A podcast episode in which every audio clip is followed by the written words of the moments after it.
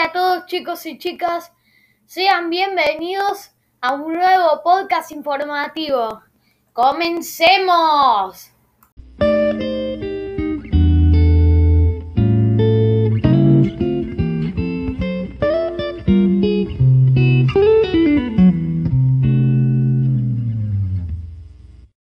Bueno, esta fue la intro de hoy, ¿qué podemos decir?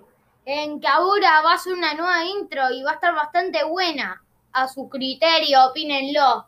Y bueno, vamos a comenzar hablando de la Liga Argentina que Independiente le ganó 6 a 0 a Sarmiento. Con doblete de Silvio Romero, doblete de Sebastián Palacios y doblete de Jonathan Menéndez. Ex Talleres que perdió 1 a 0 contra Vélez. Y Independiente y Vélez, recordemos que van a jugar en el próximo fin de semana. Y va a ser un choque de estilos y choque de punteros. Manuel Pellegrini versus Julio César Falcioni. Estuve viendo un poco de los esquemas de Falcioni y Manfield y opino que en Independiente él estuvo jugando a la defensiva últimamente, pero esta vez jugó con defensa de 3 y jugó súper ofensiva. Pero siempre jugaba con defensa de 5. Y bueno, eh, Vélez le ganó 1 a 0 a Talleres. Racing le ganó 2 a 0 a Platense. El Racing de Pizzi parece está funcionando, aunque empate, pero Racing está en crisis económica. Lo mismo San Lorenzo, empató 0 a 0 contra Banfield, que viene muy bien Banfield. Después Boca y River. Yo estaba en otro compromiso, pero veía que había vecinos hinchas de Boca que gritaron el primer gol de Boca de Villa, de penal al minuto 41, y después en el 69 vino el empate de River. Qué buen partido debería haber sido. Y los dos estuvieron con tarjeta roja, lo, en, uno de Boca y uno de River. Pero bueno, yéndonos a Italia ahora, Atalanta le ganó 3 a 1 a la Spezia, la Spezia que no está mereciendo esta temporada. Igualmente por lo menos ya no está sufriendo tanto la Spezia como sufría al principio. Y el Atalanta tiene las mejores plantillas. Para mí le puede hacer frente tranquilamente al Real Madrid hoy. Con jugadores como Derrun, David Duan Zapata, Luis Fernando Muriel, Pesina, Ruslan Malinowski, Rafa Toloy, Cristian Romero, Di Golini. Muy buena plantilla. Me encantan esos jugadores. También está Robin Gosens, Hans Hattebur, qué buenos jugadores, por favor. Y así, Atalanta viene bastante bien, ojalá que le remonte a Real Madrid, hoy somos del Atalanta, eh, los que les encanta el calcio. Y bueno, Juventus, Milan y Roma van a por Icardi. Van a salvarle la carrera a Icardi. Pero el que más viene a por Icardi es la Juventus. Ya dije que necesito un reemplazo para Cristiano. Y Juventus le ganó 3 a 1 a Cagliari con triplete de Cristiano Ronaldo, un hat-trick y con un muy lindo gol de Gio Simeone, el hijo del Cholo para el Cagliari. Y, pero por otra parte, Napoli le ganó 1 a 0 al Milan y el Inter ya parece que tiene la punta en muy segura.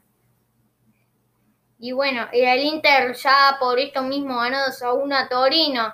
¿Qué partido? Digo, pudo haberle ganado por más porque el Torino vino súper mal, pero en Torino, ¿eh? Y desde España ya se habla que Dybala y Griezmann, y también desde Italia, que puede ser el truque del año si se logra hacer. Griezmann a la Juventus, Dybala al Barcelona. Ah, no sé, Dybala sería un fichaje galáctico. Y los últimos fichajes galácticos que trató de hacer el Barcelona, digo con Coutinho, Griezmann y Dembélé fue uno peor que el otro.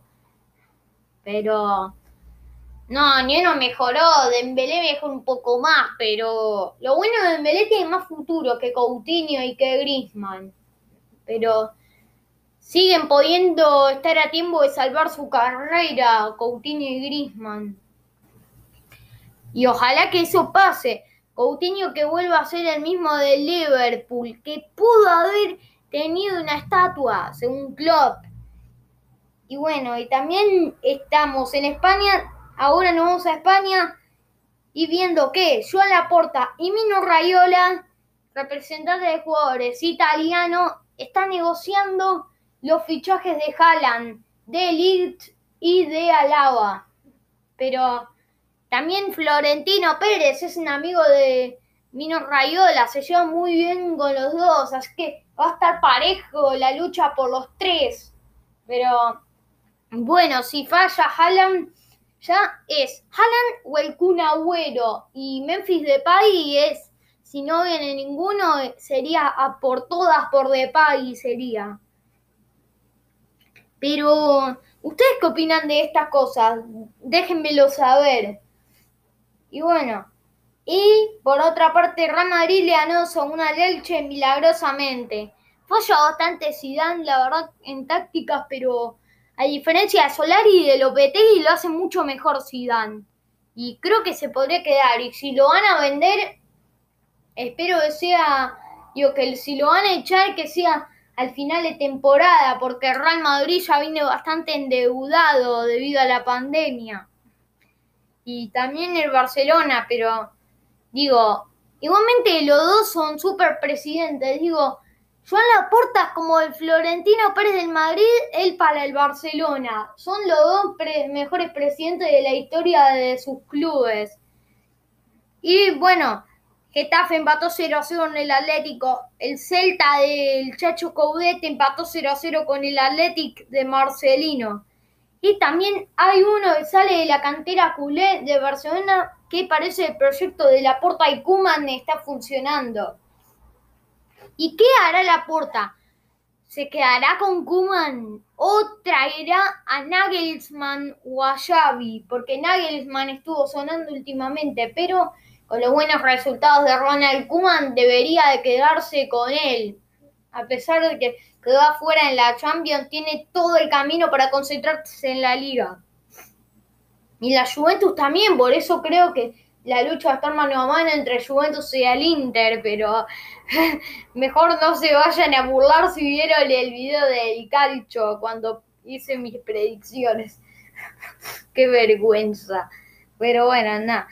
Yéndonos ahí a Inglaterra, parece que Gundogan Harry Kane, Grealish, Salah, Bruno Fernández y De Bruyne son los, favoritos, sí, en la lucha por ser los jugadores del año. Gundogan, comenzando a opinar de él y creo que una buena temporada la Gundogan. Ahora está mejorando, pero no creo que sea para eso. Harry Kane tiene todo para hacerlo. Harry, un super 10. Y sin embargo, también digo un Super 9, pero puede jugar también de media punta. Harry Kane, yo lo voy a hacerlo a veces y le va bastante bien. Jack Grealish. Grealish tiene toda la técnica del mundo para jugar por las bandas, de media punta. Hasta de pivot puede jugar. Y también está Salah, que regatea súper bien. Salah tuvo una super temporada del principio hasta el final y estaría parejo cuál fue mejor temporada. La de la 18-19 o la 19-20 y la 20-21. Pero, no sé, decían ustedes, también está Bruno Fernández y De Bruyne. De Bruyne el tema es que está lesionado, pero De Bruyne, sin embargo, creo que si no sería para mí el mejor. Porque también está Bruno Fernández, Harry Kane, Salah De Bruyne pero creo que sería Harry Kane. Para mí, de momento, Harry Kane. Creo que parten como favoritos, aunque sea alguno de ellos. Y a Grealish le falta, y a Gundogan también. Y bueno, pero también el Leeds que empató 0 a 0 con el Chelsea. El Chelsea, bueno, venía súper bien y el Leeds no muy bien, pero empataron 0 a 0. No sé qué puedo opinar de esto. Y el City volvió a triunfo contra el Fulham por 3 a 0. 3 a 0. Una contundente victoria. Y por otra parte, el Liverpool, yéndonos al Liverpool, que a ver cómo terminó, ganó 1 a 0 con gol de Diogo Jota. La ley del ex. Sí, al minuto 47. El tema es que me había olvidado de eso y bueno, acá también me informo yo también. Y el Arsenal que le ganó 2 a 1 al Tottenham y eso fue por un expulsado del Tottenham. Y yéndonos a España, me olvidé de decir que el Barcelona le ganó 4 a 1 al Huesca con golazos. Y esos goles fueron de, de fueron golazos de Messi, Griezmann y Oscar Mingueza. Y bueno, nada, creo que eso es todo por hoy. Bueno, y sí, fue un resumen corto porque no había mucho para decir que yo haya visto. Pero bueno, espero que les haya gustado este resumen muy corto. Y este era mi plan, abreviarlo un poco más. Bueno, un abrazo a todos, gente. Chau, chau, chau.